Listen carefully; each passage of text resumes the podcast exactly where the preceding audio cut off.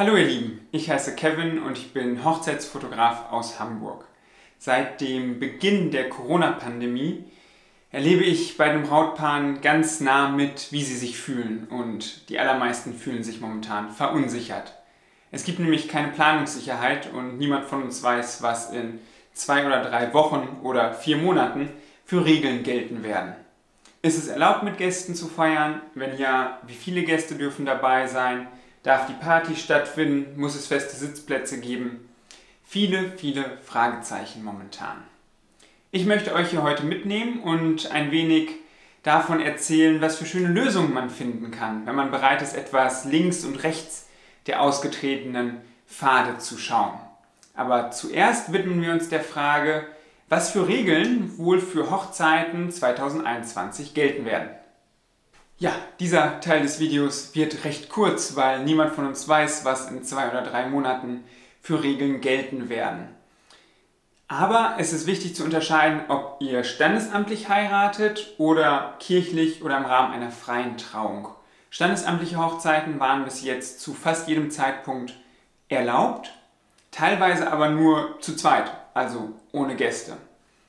Freie Trauung und kirchliche Trauung hingegen gelten als Bonus, als äh, private Veranstaltung und die waren über weite Teile untersagt oder haben sehr strikten Regeln unterlegen. Das heißt, da müsst ihr schauen, wenn ihr euch die Freitrauung wünscht, gelten andere Regeln als bei einer standesamtlichen Trauung. Ich ähm, werde mich jetzt hier nicht verrennen und euch irgendwelche Regeln darlegen, die jetzt gerade gelten, weil die in zwei Wochen schon veraltet sein können. Stattdessen möchte ich euch lieber ein paar Tipps mit an die Hand geben, die sich schon im ersten Jahr der Pandemie bewährt haben. Es gibt nämlich tolle Wege, wenn man links und rechts schaut, äh, wie geheiratet werden kann, trotz all der Einschränkungen. Also, auf geht's zu den Tipps. Der erste Tipp dürfte euch nur wenig überraschen. Haltet die Gästeliste so kurz wie möglich. Während der Corona-Pandemie sind Menschenansammlungen untersagt oder in ihrer Größe stark limitiert. Das heißt, in den Verordnungen ist vorgeschrieben, mit wie vielen Menschen man sich treffen darf. Und da niemand von uns weiß, wie hoch diese Grenze sein wird, ob das 35 Gäste sind, vielleicht 50 Gäste sind im Sommer, solltet ihr besser klein planen. Das hält den Planungsaufwand einfacher und hat den Vorteil, dass ihr auch nur die Menschen dabei habt, die ihr wirklich dabei haben wollt. Einige der Brautpaare, die ich als Fotograf begleiten durfte, wussten das sogar wirklich zu schätzen, dass sie nicht den Cousin zweiten Grades einladen mussten oder Tante Erna.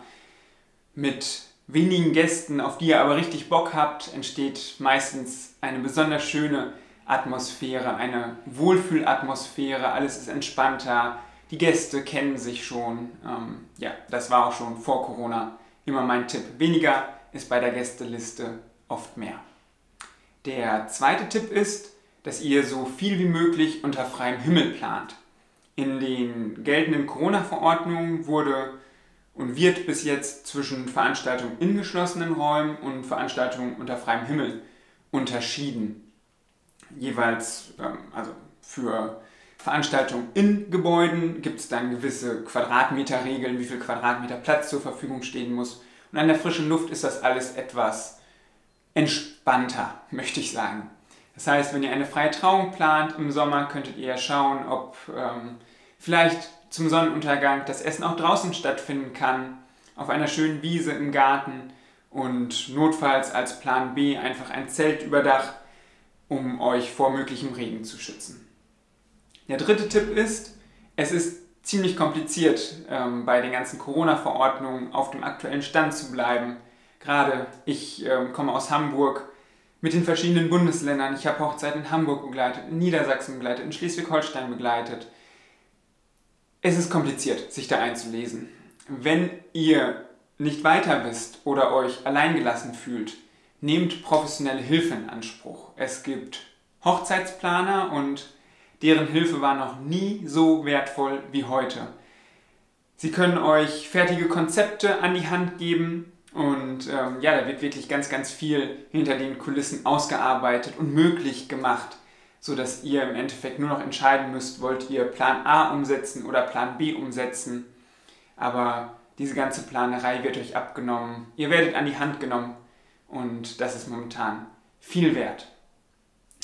Ich möchte euch jetzt noch drei konkrete Beispiele zeigen, wie sich auch während Corona eine Hochzeit schön feiern lässt. Und als erstes gehen wir da auf die Gartenhochzeit ein.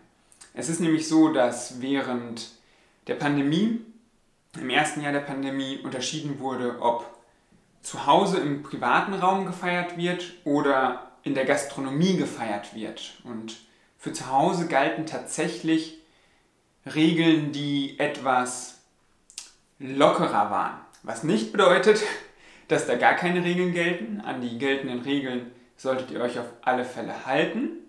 Aber was bei einer Gartenhochzeit möglich ist, das zeige ich euch jetzt. Eine Gartenhochzeit hat, wie bereits gesagt, den Vorteil, dass ihr nicht auf Gastronomie angewiesen seid und da oft andere Regeln gelten. Das ist von Bundesland zu Bundesland unterschiedlich, aber ihr könntet hier Glück haben und dürftet euch vielleicht mit mehr Menschen treffen als in einem gastronomischen Betrieb. Der große Vorteil dazu ist, dass ein Garten natürlich an der frischen Luft ist und wie gerade schon bei den besten Tipps für Corona-Hochzeiten gesagt, ist frische Luft momentan auch ein Garant dafür, dass ihr eher mit mehr Menschen zusammen feiern dürft. Hinzu kommt noch, und auch das war ein Tipp, wenn ihr mit wenigen Gästen feiert, dass der Garten ein ganz toller Rahmen dafür ist.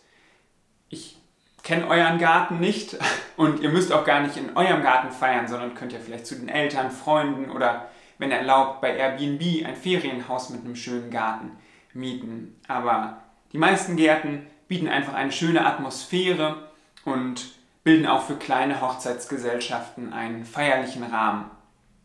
Es kann ein Zelt gemietet werden, Lichterketten können aufgehangen werden und so lässt sich der Garten in eine ganz tolle Hochzeitskulisse verwandeln. Der allergrößte Vorteil ist, dass sich so etwas auch recht spontan planen lässt und ihr freie Terminauswahl habt. Die Hochzeitslocations sind äh, für dieses Jahr ausgebucht und auch für nächstes Jahr gibt es nur noch wenige freie Termine. In eurem Garten könnt ihr auf verschiedene Dienstleister zurückgreifen. Es gibt verschiedene Zeltverleiher, Catering-Services, auf die ihr zurückgreifen könnt. Dementsprechend lässt sich das alles recht schnell auf die Beine stellen. Wie sich so eine Gartenhochzeit planen lässt und noch mehr Tipps und Ideen findet ihr auf meiner Website. Da habe ich extra einen kleinen Guide zusammengeschrieben mit den besten Tipps für eure Gartenhochzeit. Genau. Und wenn es nicht die Gartenhochzeit wird, sondern ihr euch für eine Hochzeit in einer Gastronomie oder irgendwo anders entscheidet, dann gibt es, vielleicht habt ihr es schon mal gehört, die Mikro-Hochzeiten oder Micro-Weddings. Hochzeiten mit wenig Gästen werden heutzutage Mikro-Hochzeiten oder Micro-Weddings genannt. Das Schöne daran ist, dass das Hochzeiten ohne Verzicht sind. Denn nur weil es sich um eine kleine Hochzeit handelt, bedeutet das nicht, dass ihr irgendwo Abstriche machen müsst. Ganz im Gegenteil, wenn man das gleiche Budget für 20 Personen zur Verfügung hat, anstatt für 100 Personen, habt ihr pro Person das Fünffache zur Verfügung. Und damit lassen sich auf einmal ganz andere Dinge realisieren. Gleichzeitig ist die Planung oft deutlich entspannter, weil ihr mit weniger Menschen Kontakt halten müsst, weniger Menschen auf dem aktuellen Stand halten müsst. Der Hochzeitstag an sich ist dann auch ja, nicht so eine große Performance. Ihr müsst euch vorstellen, wenn ihr im großen Rahmen heiratet, steht ihr im Fokus von 200 Augen und ja, es ist nicht genügend Zeit da, um jedem Gast Aufmerksamkeit zu schenken. Bei kleinen Hochzeiten hingegen, bei Micro-Weddings, ist das anders. Es ist eine Wohlfühlatmosphäre, ihr könnt euch mit den Gästen unterhalten, Ihr könnt, ich habe es schon erlebt, im eigenen Wohnzimmer eine Hochzeit feiern und ja, ganz andere Dinge planen. Perfekt geeignet auch als Gartenhochzeit, wie gerade schon erwähnt, ähm, lassen sich da wirklich ganz tolle, ganz tolle ähm, Hochzeiten planen. Das Wichtige ist, es ist ein Hochzeitstag. Es ist mehr als die 20-minütige Trauung beim Standesamt und da dürft ihr davor und danach schauen, was ihr machen wollt, womit ihr euch wohlfühlt. Das ist etwas, was bei großen Hochzeiten oft verloren geht. Bei einer Mikrohochzeit dürft ihr den Tag ganz danach ausrichten, wie ihr seid und was ihr machen wollt. Wenn ihr beispielsweise es liebt, ans Meer zu fahren oder wandern zu gehen, dann könnt ihr das alles machen und eure Gäste sogar mitnehmen. Beispielsweise auf eine Alm hochwandern. All das ist möglich. Falls es noch weniger Gäste sein dürfen, dann kommt eine Elopement-Hochzeit in Betracht. Eine Elopement-Hochzeit ist eine Hochzeit zu zweit. In Amerika ist das bereits ein riesengroßer Trend, der jetzt während Corona wirklich durch die Decke gegangen ist. Und auch in Deutschland entscheiden sich immer mehr Brautpaare für einen Hochzeitstag zu zweit. Das Schönste daran ist, dass ihr den Hochzeitstag nach euren Regeln planen könnt. Ihr müsst auf niemanden Rücksicht nehmen, ihr müsst nicht darauf hören, was andere denken oder sagen. Stattdessen konzentriert ihr euch auf das, was euch wirklich wichtig ist und eine Elopement-Hochzeit ist der beste Weg, um euch treu zu bleiben an eurem Hochzeitstag. Ein guter Tipp ist immer, dass ihr euch auf Momente konzentriert. Viel Deko gibt es ja nicht bei einer Elopement-Hochzeit, die meistens auch draußen stattfindet. Und stattdessen könnt ihr Erlebnisse schaffen und ähm, vielleicht einen neuen Ort entdecken. Ich finde es immer toll, wenn ich äh, sage immer gerne, die asphaltierten Straßen zurückgelassen werden, weil da kleine Abenteuer auf euch warten. Sei es, dass ihr euch ein Boot mietet, auf einen Berg wandert oder vielleicht eine Insel erkundet. Es gibt einfach ganz viele Dinge, die ihr zu zweit machen könnt an eurem Hochzeitstag, die sich mit einer größeren Hochzeitsgesellschaft so nicht umsetzen lassen.